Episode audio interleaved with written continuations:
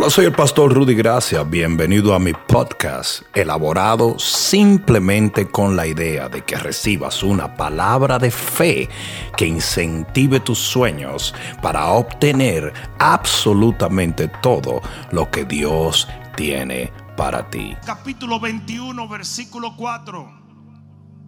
Libro de Números, capítulo 21, versículo 4.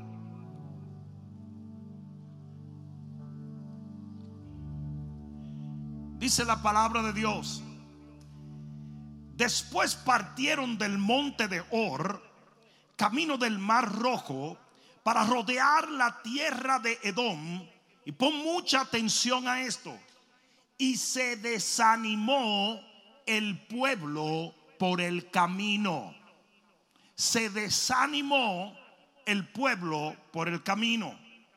Versículo 5 dice, y habló el pueblo contra Dios y contra Moisés. ¿Por qué nos hiciste subir de Egipto para que muramos en este desierto? Pues no hay pan ni agua y nuestra alma tiene fastidio de este pan tan liviano. Escuchen esto. Este suceso que acontece en números 21.4 está descrito en el libro de Deuteronomio capítulo 2. Por eso vamos a leer un par de versos allí. Capítulo 2 del libro de Deuteronomio dice, luego volvimos y salimos al desierto camino del mar rojo, como Jehová me había dicho, y rodeamos el monte de Seir por mucho tiempo. Y Jehová me habló diciendo, bastante habéis rodeado este monte, volveos al norte y manda al pueblo diciendo, pasando vosotros por el territorio de vuestros hermanos, los hijos de Saúl, que habitan en Seir, ellos tendrán miedo de vosotros, mas vosotros guardaos mucho. No os metáis con ellos, porque no os daré de su tierra, ni aun lo que cubre la planta de un pie, porque yo he dado por heredad a Esaú el monte de Seir Versículo 6, compraréis de ellos por dinero, digan dinero, los alimentos y comeréis y también compraréis de ellos el agua y beberéis. O sea, lo que dice en el libro de números 21, que fue ese momento donde ellos se desanimaron, es lo que está expresando el capítulo 2 de Deuteronomio y dándote en detalle ese camino y lo que aconteció en ese tiempo de desánimo. Pon tu mano en el corazón y dile, Padre mío, háblame porque te escucho. Una vez más, Padre mío, háblame, mi corazón te escucha. Una vez más, más fuerte, dile, Padre, háblame porque te escucho. Amén. Dale un fuerte aplauso al Señor. Siéntate un momento.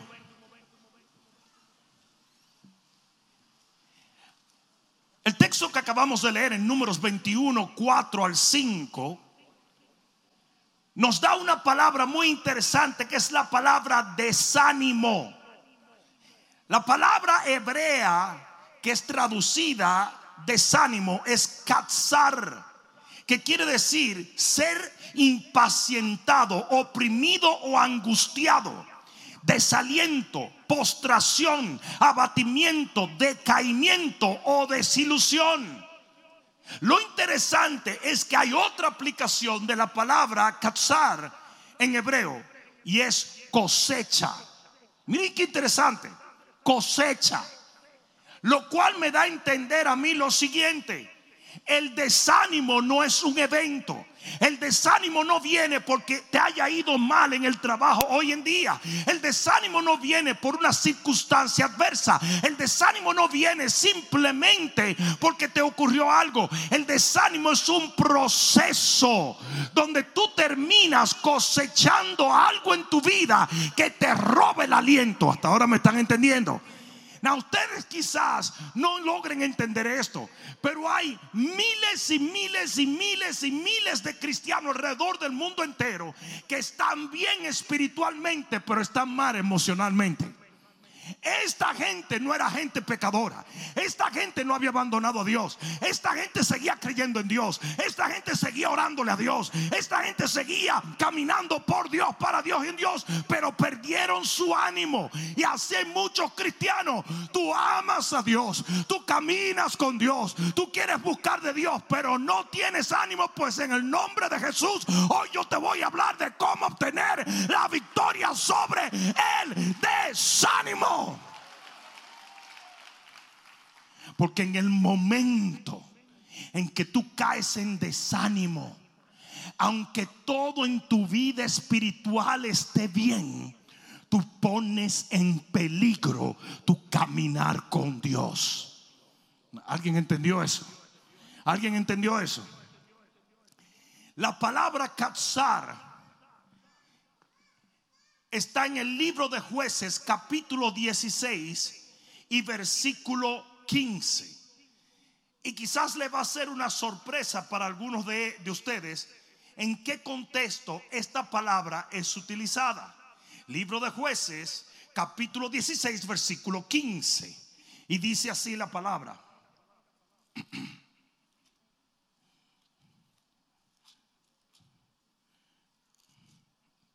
Dice así. Y ella, ¿y sabe de quién está hablando la Biblia ahí? De nada más y nada menos que de la furufa de Dalila. Y ella le dijo a Sansón, que rima con manganzón, ¿cómo dices yo te amo cuando tu corazón no está conmigo? Mujer falacia, impostora de caricias. Ya me has engañado tres veces y no me has descubierto aún en qué consiste tu gran fuerza. Versículo 16. Y aconteció que presionándole ella cada día con sus palabras e importunándole, su alma fue reducida a mortal angustia.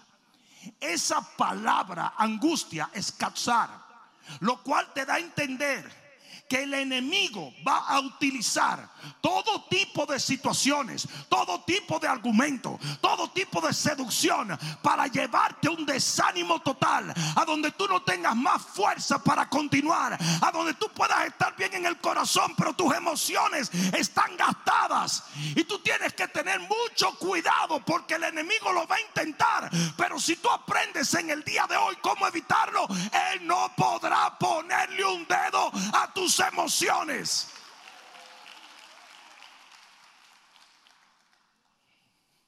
Dalila comenzó un proceso.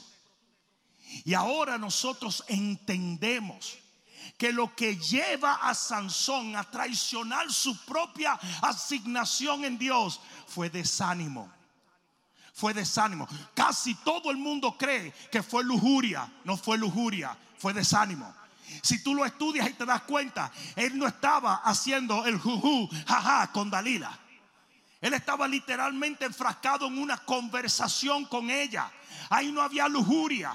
Pero él llegó un momento donde literalmente se desanimó tanto. ¿Cuántos ustedes han conocido una persona que ha perdido la motivación? Aunque ama a Cristo, aunque camina con Dios, aunque, aunque quiere servirle a Dios, ha perdido su ánimo. ¿Cuántos lo han conocido? Mira esto. Lo que lleva a Sansón a cometer un error fue que se rindió. Se desalentó tanto. El proceso fue tan duro. ¿Cuántos saben lo que es andar en un proceso? El proceso fue tan fuerte. El ataque, la obsesión, la persecución fue tan grande que llegó a un momento de desilusión donde se rinde. Y eso es lo que el enemigo quiere que tú hagas. El enemigo quiere robarte la fuerza. El enemigo quiere tu desaliento. El enemigo quiere tu desánimo. Porque él entiende que aunque estés bien espiritualmente, si tus emociones no están en el lugar que tienen que estar, él te puede dominar. Hasta ahora me están siguiendo. Hasta ahora me están siguiendo. ¿Sabe la cantidad de personas, la cantidad de, de hombres de Dios que yo sé que están bien en el corazón, pero caen en un desánimo y por más bien que estén en el corazón terminan tirando la toalla. Es impresionante.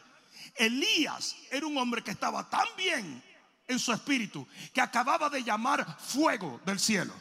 Y unos minutos después, por ponerlo así, para hacerlo más dramático, estaba corriendo, escondiéndose en una cueva. Y esos son los momentos de desánimo. Y digo, no, yo me voy a morir, yo no voy por parte. Un hombre que había hecho caer fuego del cielo. Mira si su fe y su unción y su asignación estaba en un buen lugar. Y ese es el problema con muchos de nosotros los cristianos. Que cuando vemos que estamos bien espiritualmente, no chequeamos las emociones. Y por ahí es que el enemigo nos da un llegue. ¿Sí o no? ¿Sí o no? Sansón tenía su fuerza. Él la tenía. Él no la había perdido cuando cayó en desánimo. O sea que él estaba bien espiritualmente, pero emocionalmente no. La cantidad de pastores que yo lo he visto arruinar su ministerio por un momento de desaliento, por un momento de desánimo. Y tú lo ves que tienen la misma unción para predicar y tienen la misma revelación de Dios y tienen la misma unción para orar por los enfermos. Pero llega un momento de desánimo que los tira al suelo. Es por eso que usted tiene que aprender a combatir esa emoción tóxica.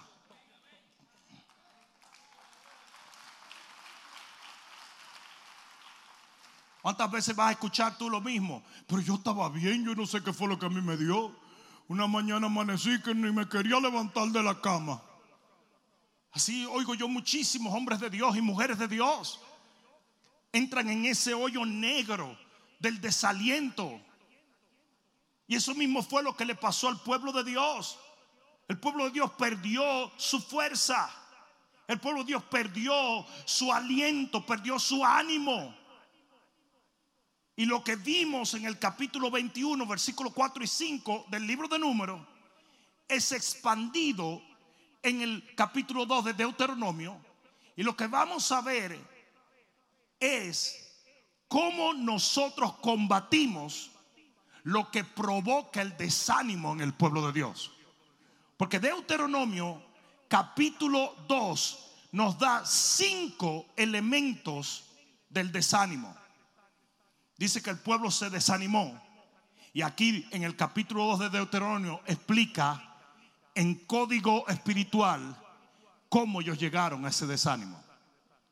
Elemento número uno. ¿Alguien está aprendiendo algo? Elemento número uno del desánimo. Cuando buscamos lo que Dios no quiere darnos. El desánimo muchas veces comienza cuando tú estás persiguiendo algo que Dios no quiere que tú persigas. Cuando tú estás orando por algo que no es la voluntad de Dios. Cuando tú estás trabajando para algo que nunca Dios te lo va a dar. Porque Él sabe bien que no es para ti ni te hace ningún bien. No sé si alguien me está entendiendo. Es como el niño que dice, yo quiero un McDonald's. Yo quiero un McDonald's. Y el papá le dice, no, vamos para la casa que su mamá está cocinando. Pero yo no quiero esa comida. Por más que tú le supliques, por más que tú le ruegues, Él no te va a dar McDonald's porque Él entiende que la comida que está en la casa es la comida que tú necesitas. Y hay muchas veces que somos tan niños que no dejamos de insistir de que Dios nos dé algo que Dios no nos va a dar.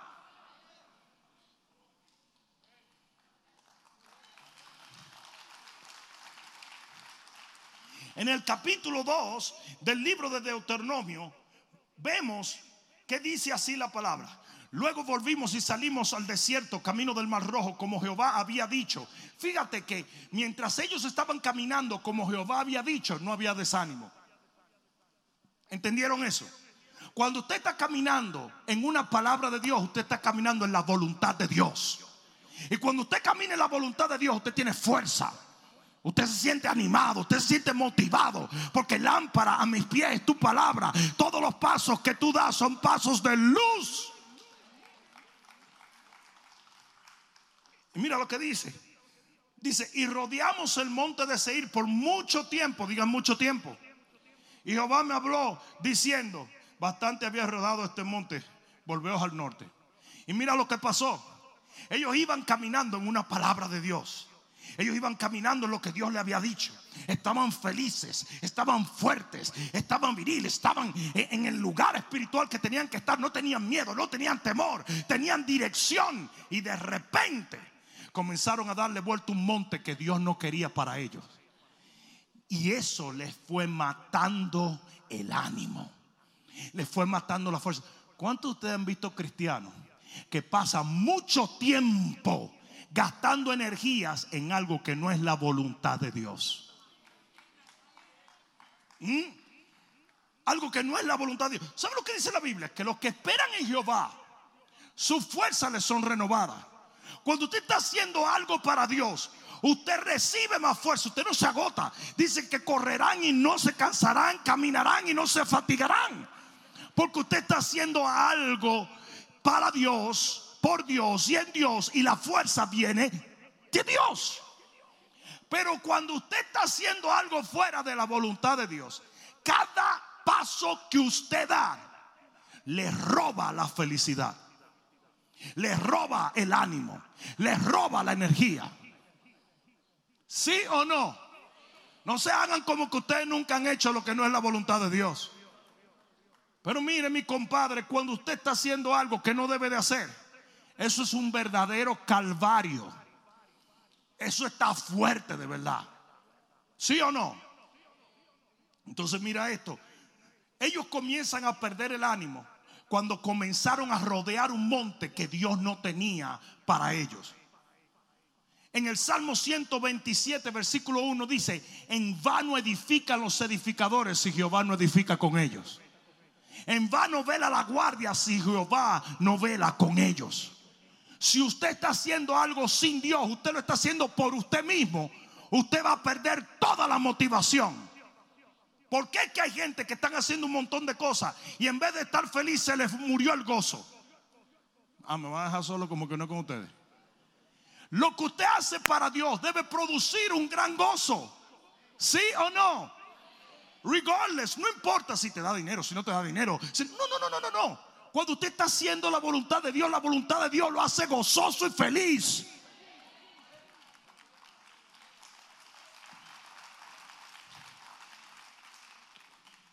Pablo dijo, dura cosa.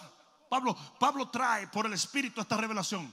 Dura cosa es dar cosas contra el aguijón los aguijones eran unas lanzas que se colocaban en las puertas, ¿verdad? De los corrales donde estaban los toros y los bueyes fuertes.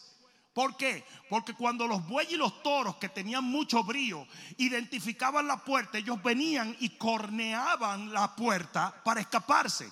Pues le ponían unas lanzas y cada vez que venían a cornear, las lanzas se le metían en el cuerpo. Y eso era lo que Pablo estaba haciendo en un momento dado que el Señor le dijo, te está haciendo duro dar cosas contra el aguijón. El Señor a veces te quiere mantener en un sitio y tú sigues espetándote las lanzas. Mira qué palabra agarré ahora mismo. Espetándote. Eso es puertorriqueño. ¿Sí o no? Y cada vez que usted le da esa puerta, cuando Dios no quiere que usted salga de ahí, usted sangra. ¿Sí o no? Y lo peor de todo es que usted lo sabe. Usted lo sabe, porque usted se está dando cuenta. pero como que no, no sé, como que no estoy motivado, fíjate. Como que no tengo gozo, fíjate. ¿Sí o no? Moisés le dice al Señor, yo quiero entrar a la tierra prohibida. Le dijo, déjame quieto, cállate la boca. No me preguntes más de eso. ¿Sabes por qué? Porque la Biblia dice en Primera de Juan 5:14. Mira lo que dice la Biblia en Primera de Juan 5:14. Primera de Juan 5:14. Y esta es la confianza que tenemos en Él, que si pedimos alguna cosa que nos dé la gana, que queremos, que soñamos, que anhelamos, que imaginamos, si pedimos alguna cosa conforme a qué, a su voluntad, Él nos oye. Y si Él nos oye, entonces, y sabemos que si Él nos oye, entonces cualquier cosa que le pidamos, sabemos que tenemos las peticiones que le hayamos hecho. ¿Por qué Dios le decía a Moisés, cállate? porque Moisés estaba orando una oración que no era de acuerdo a su voluntad.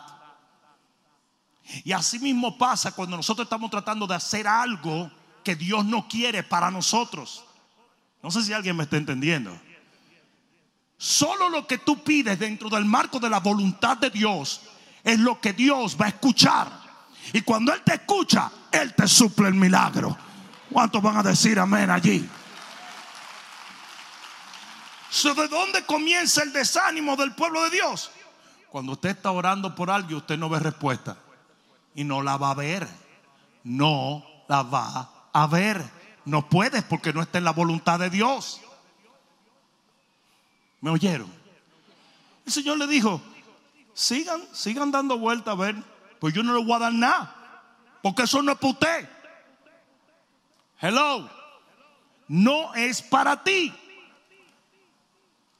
Y tú tienes que llegar a un momento donde tú digas, ven, pero yo me di cuenta, como que Dios no quiere que yo haga esto. Más mejor lo voy a dejar así tranquilo, ¿verdad?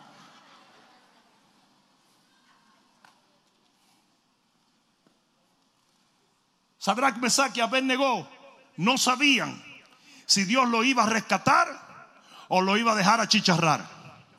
Ellos no sabían, pero a ellos no les importaba tampoco, porque ellos sabían que la voluntad de Dios es perfecta.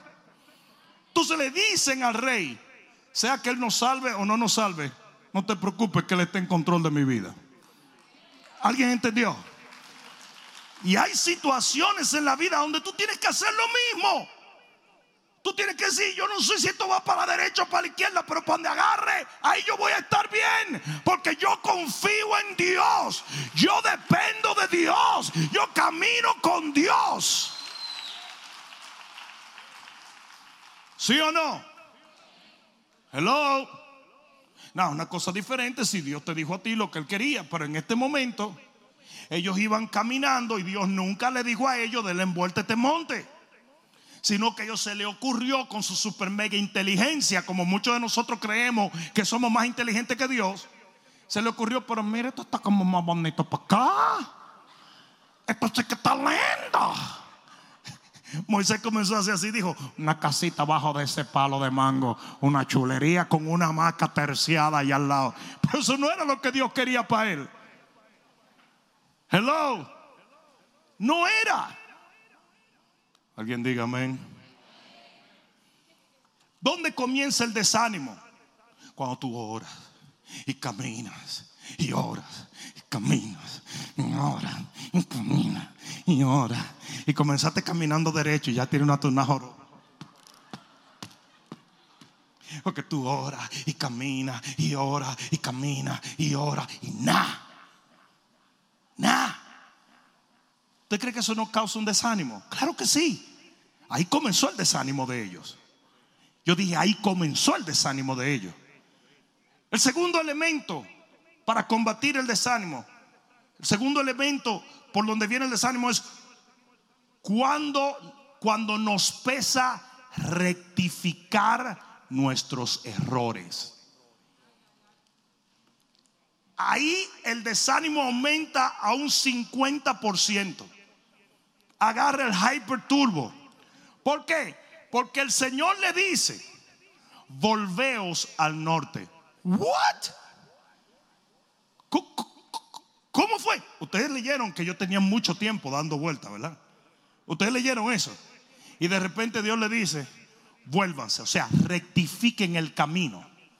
¿Y tú sabes cuál es el problema con nosotros para rectificar los errores? Que creemos que hemos perdido demasiado. Y no queremos perder tanto. ¿Mm? Cuando yo estaba verdecito, está raro eso, porque yo siempre he estado negro, pero verde oscuro. Pero yo llegué a este país verdecito. No existía esa mojiganga de que los teléfonos, no, eran Nokias que tú abrías. Hello, you know. No, no dije que con GPS, GPS.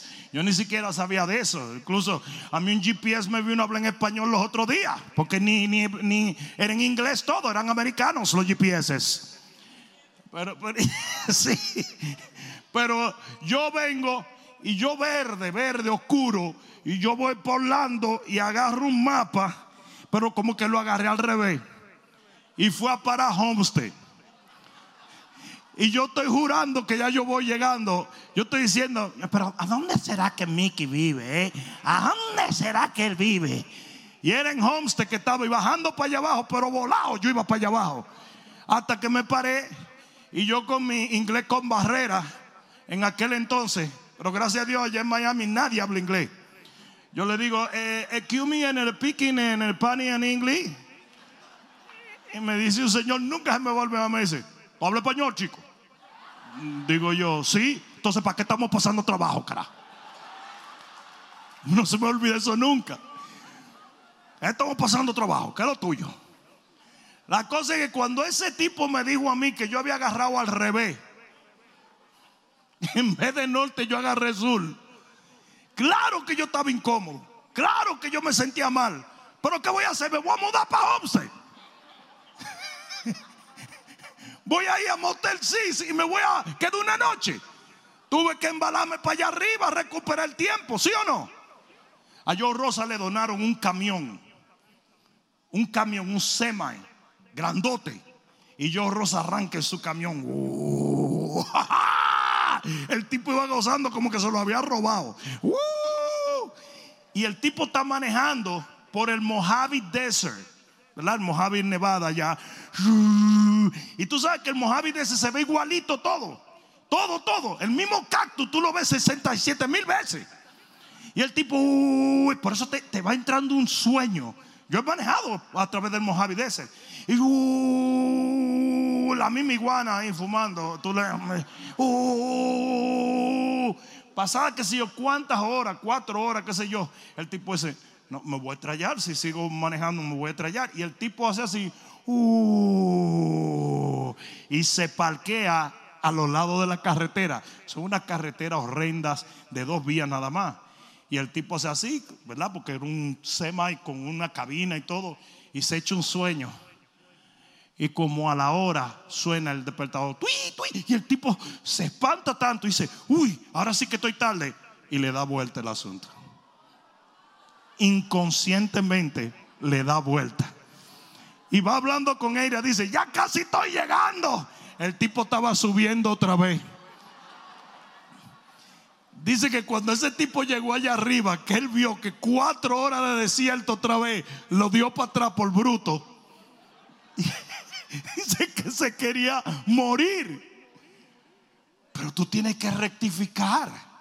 No importa qué tan malo haya hecho, usted rectifica. Usted rectifica. Dice que un rey contrató a sueldo a unos mercenarios. Y dice que iba a ir a la guerra con Israel. Y de repente viene un profeta y dice, dice el Señor que no vayas a la guerra. Y dice a Masías, dice, ¿y qué voy a hacer con todo el dinero, toda la plata que yo le di a todos estos mercenarios? Y él le dijo, no te preocupes, que es de Dios darte mucho más si tú lo obedeces. ¿Alguien entendió eso? ¿Alguien entendió eso? No importa lo que tú hayas perdido. No importa el tiempo, los recursos que tú hayas perdido. Lo que importa es que tú rectifiques.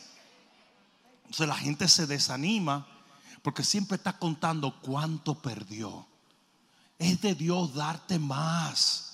Lo voy a decir otra vez, es de Dios darte más. Él te va a dar más, te va a dar más, te va a dar más, te va a dar más. Obedécelo, obedécelo, obedécelo.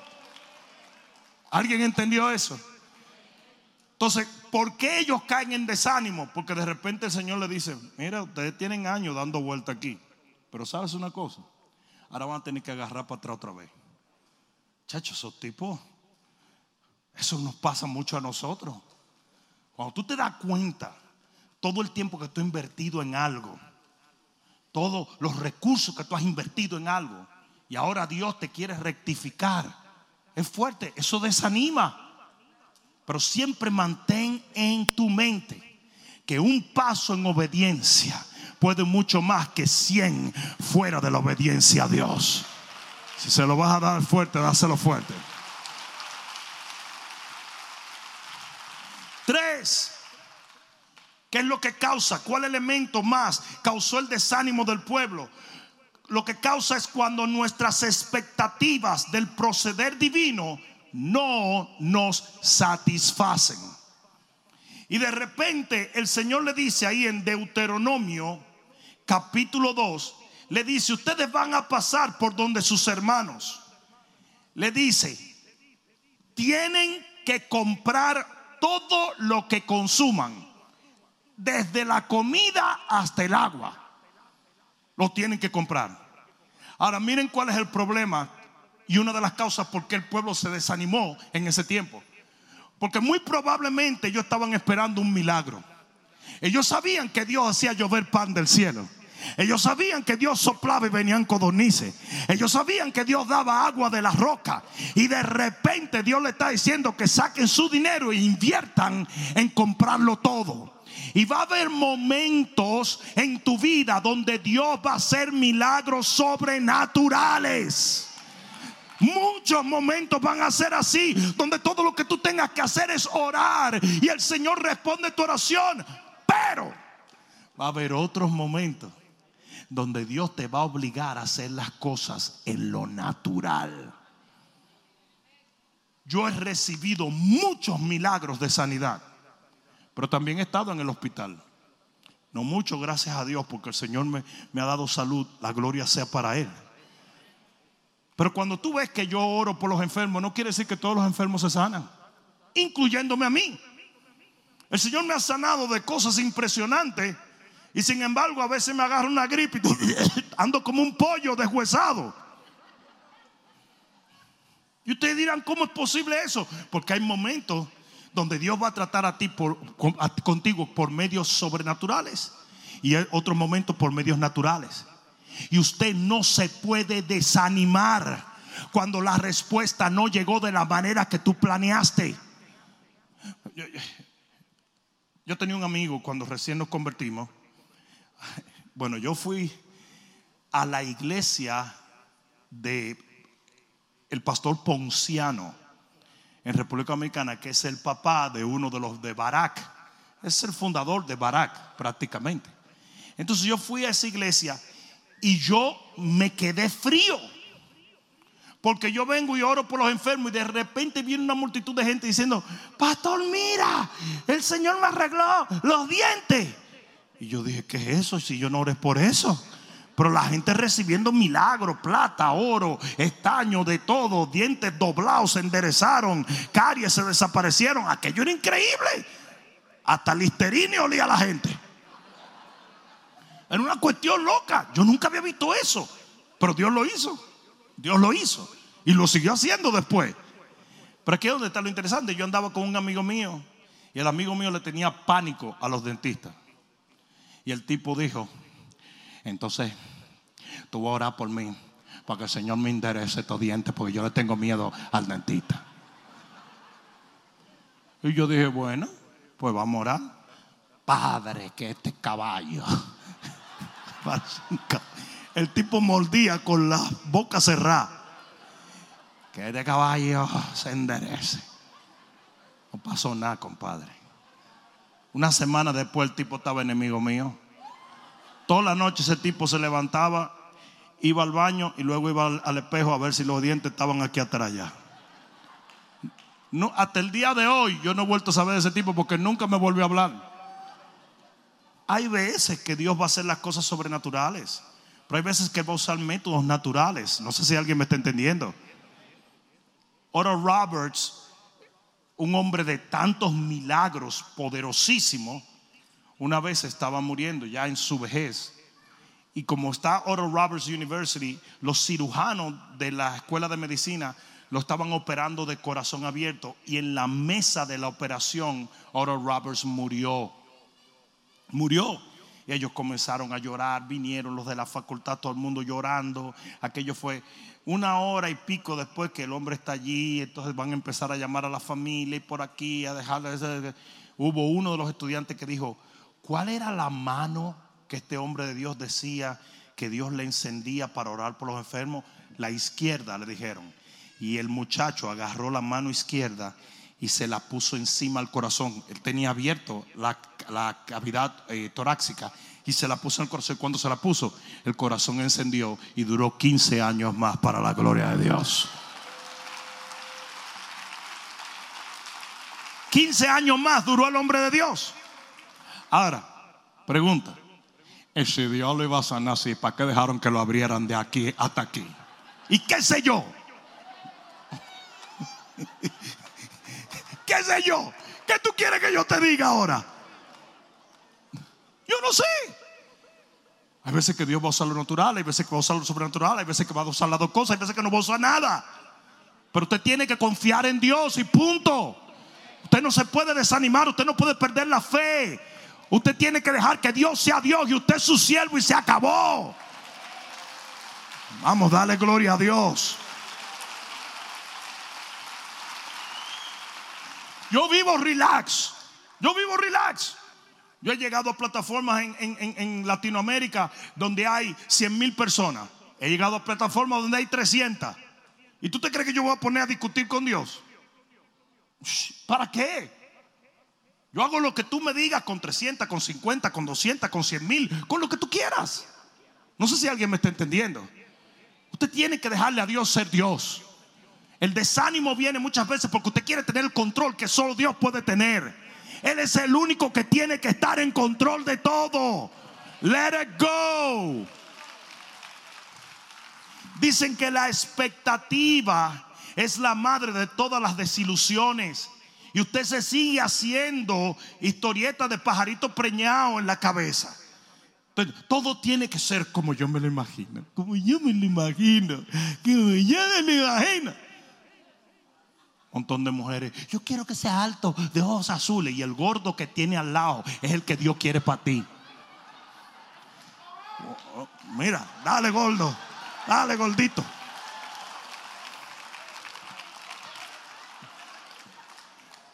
Pero entonces, ¿sabe qué es lo que pasa? Que cuando ese gordo la invita a salir, ella está desilusionada. entiendes? Está desilusionada. ¿Por qué? Porque ya usted tenía una idea de cómo tenía que ser Brad Pitt. ¿Qué es eso? ¿Qué es eso? Ellos, ellos, mm, ellos se desanimaron muy probablemente porque dijeron, ¿y por qué tenemos nosotros que pagar? ¿Y por qué tenemos que trabajar? ¿Y por qué tenemos que caminar? ¿Por qué tenemos que estudiar? ¿Por qué? Porque Dios quiere. Amén. Un día todo va a tener sentido. ¿Alguien entendió eso? Un día todo hará sentido. Cuarto, el cuarto elemento, ¿cuándo viene la desilusión? ¿Cuándo viene el desánimo? cuando nos comparamos y miramos la bendición de otro. En el versículo 8 del texto que leímos en Deuteronomio 2 dice, y nos alejamos del territorio de nuestros hermanos los hijos de quién? ¿De quién? Ustedes están viendo de quién? Los hijos de Esaú. Ese vagamundo. Ese carnú, charlatán. Que toda la vida fue enemigo de los hijos de Israel porque su padre Saúl fue lo peor. Eran los edomitas. ¿Ok? Y dice, dice, y nos alejamos de los hijos de Saúl que habitan en seguir el camino de Arabá desde Guión Geber y volvimos al desierto de Moab. Oye esto. Ellos, están, ellos andan buscando una tierra donde acampar. Y el Señor le dice, no pueden tocar a los hijos de Saúl. Y estos que son la gente de Dios, están pasando por el territorio de unos que no le servían a Dios con tanto ahínco, pero ya Dios le había dado su territorio. Y ellos estaban tranquilos y tenían sus tierras y tenían sus ganados y tenían sus casas y tenían su autoridad y tenían su presencia y tenían sus reyes sus ejércitos. Y a ellos les tocó irse para el desierto otra vez. Y una de las cosas que más desanima es cuando usted comienza a mirar la bendición de otro si no es para usted, tampoco será de bendición para usted. No sé si alguien me está entendiendo. Lo que no es para ti, te intoxica. Ah, pero ustedes no me están oyendo. Aquí va de nuevo, lo que no es para usted lo intoxica. ¿Me están entendiendo? Hay, una, me enviaron algo hoy me enviaron algo interesante, pero esto se llama los zapatos del pastor. Si yo fuera el pastor, todo sería diferente. Si yo fuera el pastor, todo sería mejor. Si yo fuera el pastor, cambiaría muchas cosas. Si yo fuera el pastor, seríamos más. Si yo fuera el pastor, me equivocaría mucho menos. Si yo fuera el pastor, sabría cómo actuar. Si yo fuera el pastor, habría orden en la iglesia. Y si yo fuera el pastor, todo estaría en paz. Si yo fuera el pastor, entonces pregúntate, ¿por qué tú no eres el pastor?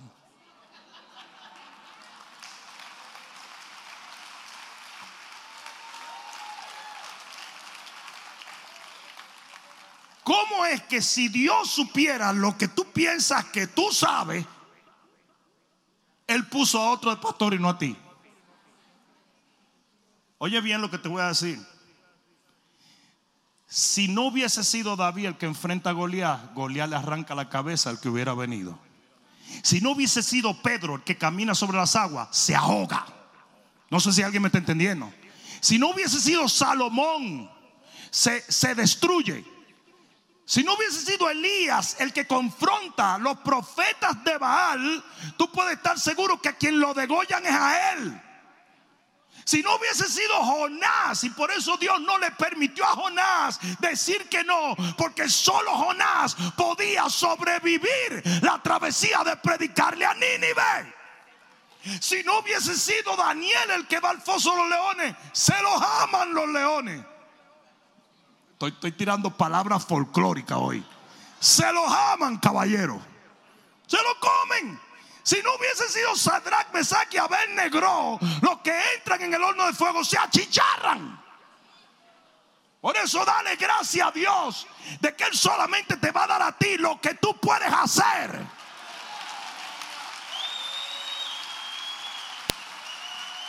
Y si esa lógica es real de acuerdo a la palabra, usted tiene que estar feliz de lo que tiene. Dice que cuando él le entregó los talentos, a cada cual se lo dio de acuerdo a su capacidad. No fue que él discriminó y dijo, este está mejor, vamos a darle a este tanto. No, no, no. Dice, le dio talento de acuerdo a su capacidad. Si a ti no te dio más es porque no te conviene que tengas más. Ah, pero ¿y qué quiere decir eso? Que no. Oh, incrementa tu capacidad entonces te da más. Mm. El pastor Robert Rosado vino cuando estábamos en la Pembroke Road y me dio una palabra. Todavía no comenzábamos a crecer. Y me dijo, esto te dice el Señor. Hay mucha gente que cuando me dicen eso yo le doy una galleta. Pero a este yo lo oigo. Esto te dice el Señor. Si mañana yo te enviara mil personas, pudiera sostener ese crecimiento. Yo dije, no. Entonces el Señor me dijo, ensancha el sitio de tu tienda. Si lo que yo tenía que hacer era ensanchar mi capacidad para que el Señor me diera más. ¿Alguien entendió? Pero lo peor que pudiera pasarte es que Dios te diera algo sin que tú pudieras contenerlo. Lo peor. Porque dice la Biblia que si el vino nuevo se echa en un odre viejo, se revienta y se pierde el vino y el odre. Eso quiere decir que si Dios te da algo que no machea contigo, te revienta. ¿Mm? ¿Estamos claros en eso? Dios tiene que hacerte primero. Dios tiene que formarte primero. Entonces tú no te puedes comparar con nadie. No te puedes comparar con nadie. Lo tuyo es tuyo y se acabó. Celebra lo que tienes, disfruta lo que tienes, bailalo, gózalo, dale gracias a Dios. Claro que, claro, tú sabes la cantidad de gente. Yo, conocí a un muchacho aquí en la iglesia y él me dijo, mira, pastor, recibí un dinero y me quiero comprar un carro. Le ah, qué bueno, qué bueno. Dale, papá, cómprate un buen carro. A la semana me llamó el líder de ese muchacho y me dijo, él está, él está en su casa trancado. Su mamá me llamó y me dijo que él está trancado en una depresión. Y digo yo, pero ¿qué pasó? Como yo tenía una conversación con el muchacho abierta, yo le dije, ¿qué te pasó? Dice, pastor, es que cada vez que yo iba a comprar un carro, yo decía, debe haber otro mejor. Y entonces iba a comprar un carro, digo, debe haber otro mejor. Y después iba a comprar un carro. Y cuando vine a ver, me fui poniendo paranoico. Y ya no sabía qué hacer. Y mi primo me dijo que siempre hay algo mejor. Y yo no sé qué hacer ya. Para comprar un carro. Se volvió loco. Y así mismo hay mucha gente. Usted quiere tanto y se compara tanto con el otro que usted no goza lo suyo. Goce lo suyo, mi compa. Goce lo suyo. Por eso tanta gente se desanima. Por eso que hay tanta gente en un desánimo total. Porque ellos hubieran podido decir, pero ¿por qué Esaú y sus edomitas tienen lo que yo quisiera tener? Porque Dios te tiene algo mejor. Él te tiene algo mejor.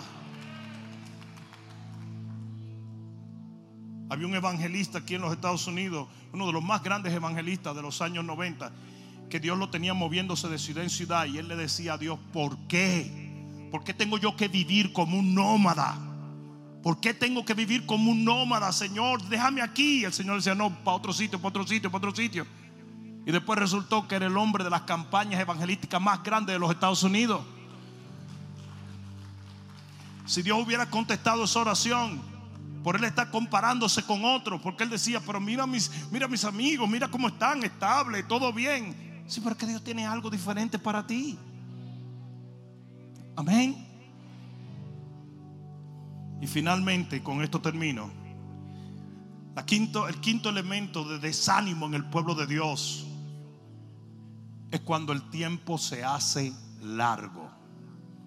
En el versículo 14 del texto de Deuteronomio, capítulo 2, dice: Y los días que anduvimos de Cades Barnea hasta cuando pasamos al arroyo de Seret fueron 38 años. ¿Cuánto?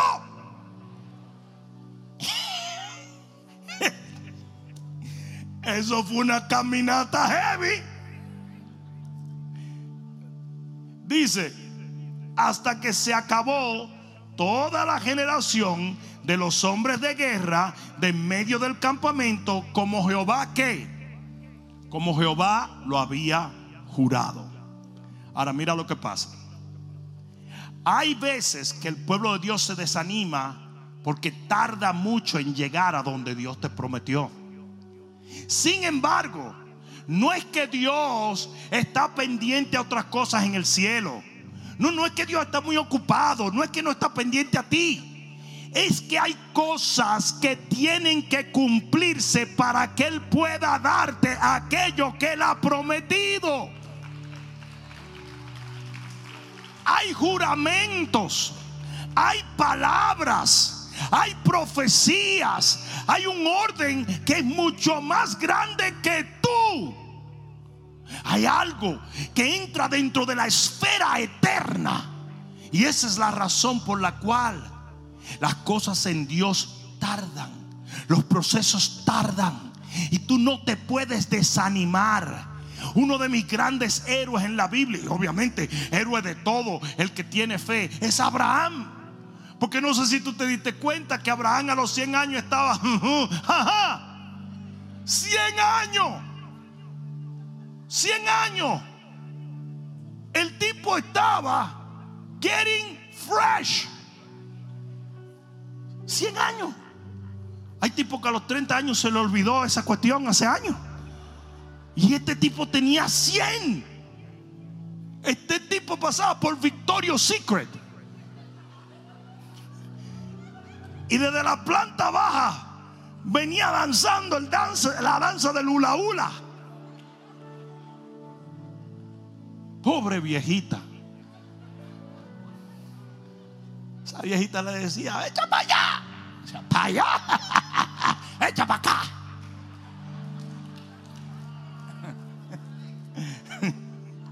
Pero interesante que a los 100 años el tipo seguía. O sea, el tipo tenía que estar motivado todo el tiempo.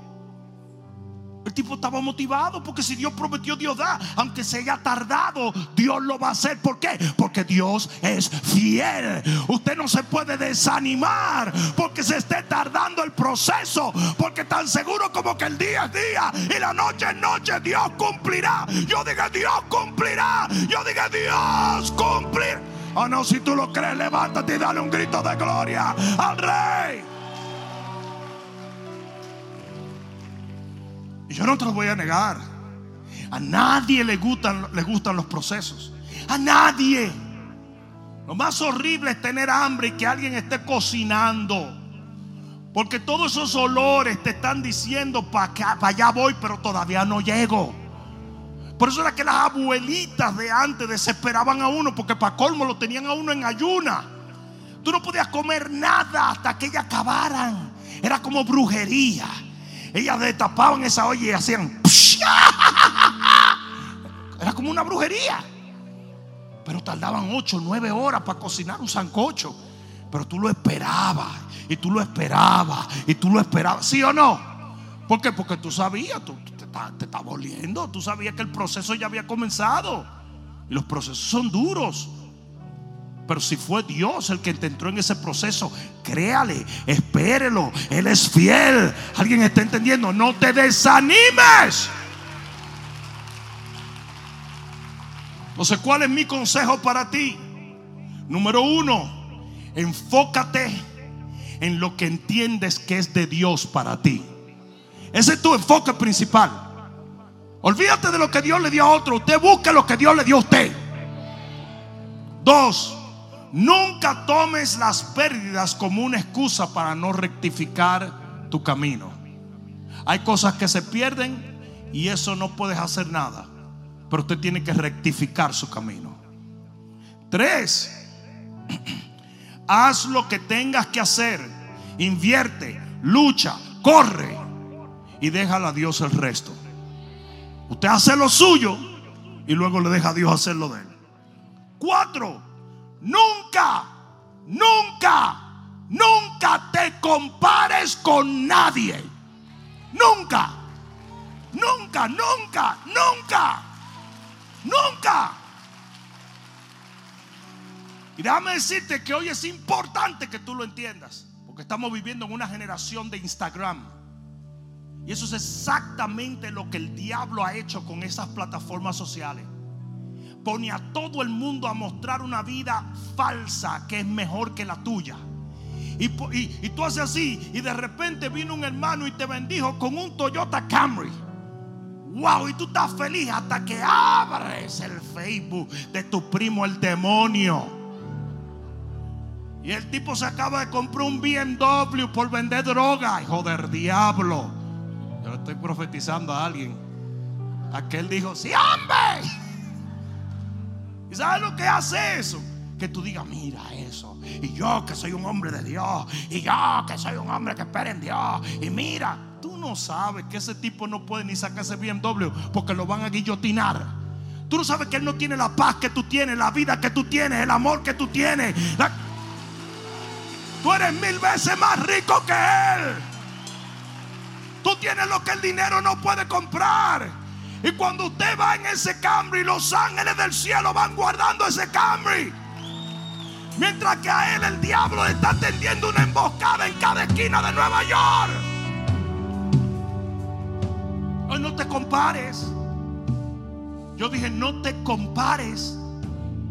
Alguien, alguien hubiera visto a Pedro cuando Pedro caminaba y con la sombra sanaba a la gente y hubiera dicho, uy, yo quiero la unción de Pedro. Oh. Ah, pero no viste que a Pedro le cortaron la cabeza. Y cuando alguien veía a Pablo predicar con la elocuencia que Pablo predicaba, pero a Pablo pasó la mil y una, lo que pasa es que eso no lo ponía en su Facebook. No sé si me están entendiendo. Todo el mundo ve los castillos, pero no las guerras que llevan a los reyes a los castillos. Ah.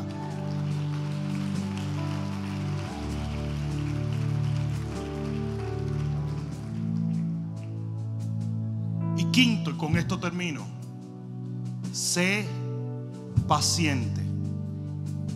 Espera en Dios, porque fiel es el que prometió. Hazlo fuerte al Señor.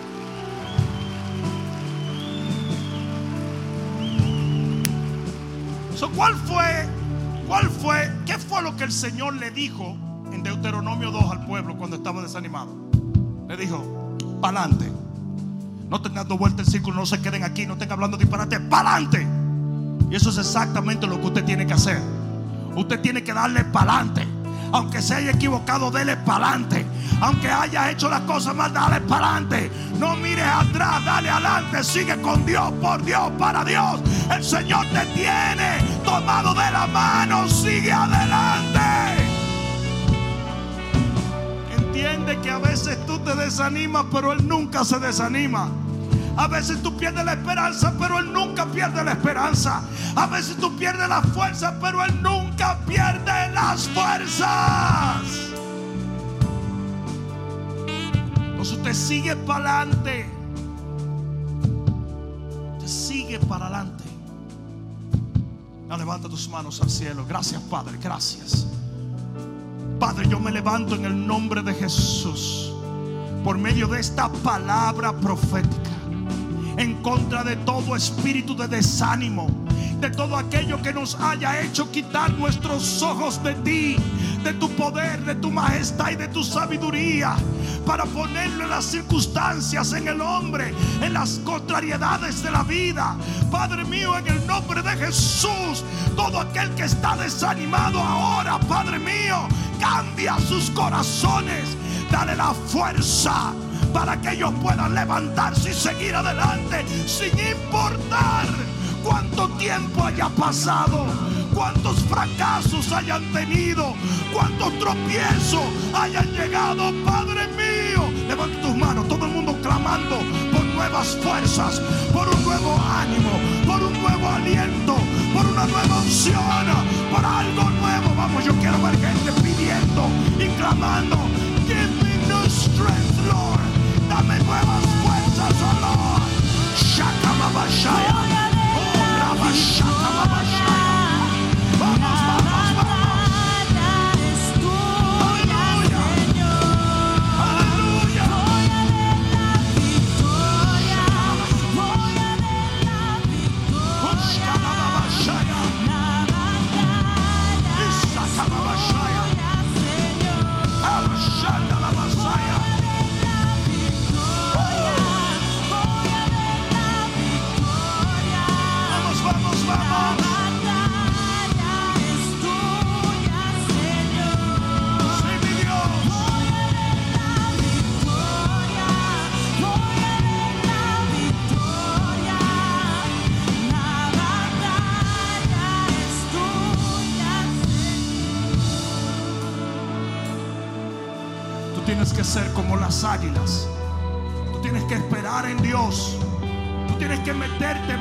Sombra del Señor y contar con Él. Hoy yo vengo a darte una garantía por la palabra incambiable de Dios. Y es que Dios no te abandonará y no te dejará. Él se mantendrá a tu lado. Él no dejará que aquello por lo cual su Hijo murió vuelva atrás. Él está contigo. Él es por ti. Él te dará el ánimo, la fuerza. Todo lo que tú tienes que hacer es concentrarte en Él. No mires las olas, no mires los vientos, no mires el mar, míralo a Él. Enfócate en Él, espera en Él. En el nombre de Jesús, levanta tus manos y dile, Padre, perdóname si en momentos he quitado mis ojos de tus promesas. Hoy yo miro solo aquello que tú me has prometido y avanzaré y caminaré a pesar de mis errores. Yo volveré a tener aliento de vida. Mis fuerzas serán renovadas y mis promesas serán cumplidas. En el nombre de Jesús, vamos, dilo. En el nombre de Jesús, vamos, grítalo. En el nombre de Jesús. Si tú lo crees, di amén, amén, amén, amén, amén.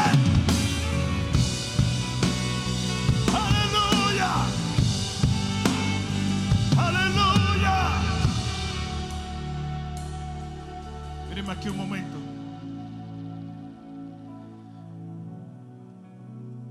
Unos días atrás, algo histórico y glorioso tomó lugar delante de nuestros ojos. Y por la increíble corrupción de los medios de comunicación, no se le dio publicidad a esto. Pero Israel firmó un tratado de paz con Ismael. Eso es algo profético, algo glorioso, una señal más de que Cristo está a las puertas. Pero ¿por qué te digo esto para cerrar en este día? Porque sabes las décadas y décadas y décadas y décadas y décadas y décadas que pasaron con el pueblo de Israel esperando este momento. Muchos se desanimaron y tiraron la toalla. Otros dijeron, eso no va a pasar. Pero algunos dijeron, si Él lo prometió, aunque haya tardado, eso va a acontecer. Y esa tiene que ser tu actitud. Lo que Dios te prometió. Lo que Dios te afirmó. Lo que Dios habló a tu corazón. Lo que saltó de las páginas de la Biblia y te dijo esto es para ti. Lo que se convirtió en un rema de Dios. Eso se va a cumplir a pesar de las contrariedades. A pesar del tiempo. A pesar de todo lo que se levante. Se va a cumplir y usted no se desanima. Usted sigue creyendo, usted sigue orando, usted sigue avanzando, usted sigue caminando en esa palabra de Dios.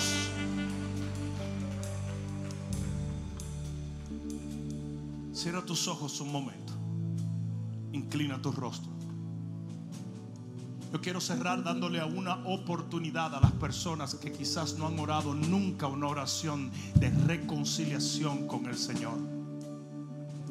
La Biblia dice claramente que si tú confiesas con tu boca que Jesucristo es el Señor, creyendo de todo corazón que Dios le levantó de los muertos, en ese momento serás salvo. Y salvo quiere decir no que eres miembro de una iglesia, sino que eres miembro de la iglesia de Cristo Jesús. Por lo tanto, mientras todo ojo está cerrado, sea que estés aquí, o sea que nos ves por las diferentes plataformas virtuales, yo quiero que tú ores esta oración en este momento. Dile, Padre, en el nombre de Jesús, yo confieso con mi boca que Jesucristo es mi redentor y mi Señor, creyendo en su cruz, en su sangre y en su resurrección. Hoy te entrego mi vida, arrepintiéndome de todo mi pasado y decidiéndome a caminar contigo hasta que cada promesa que tú le has hecho a tu pueblo se cumpla en mi vida. En el nombre de Jesús. Dile gracias, oh Dios, por haber salvado mi alma. Ahora dale el mejor aplauso que le hayas dado al Señor. Vamos, dáselo fuerte. Aleluya. Gloria. Que el Señor les bendiga. Nos vemos el sábado en lleno.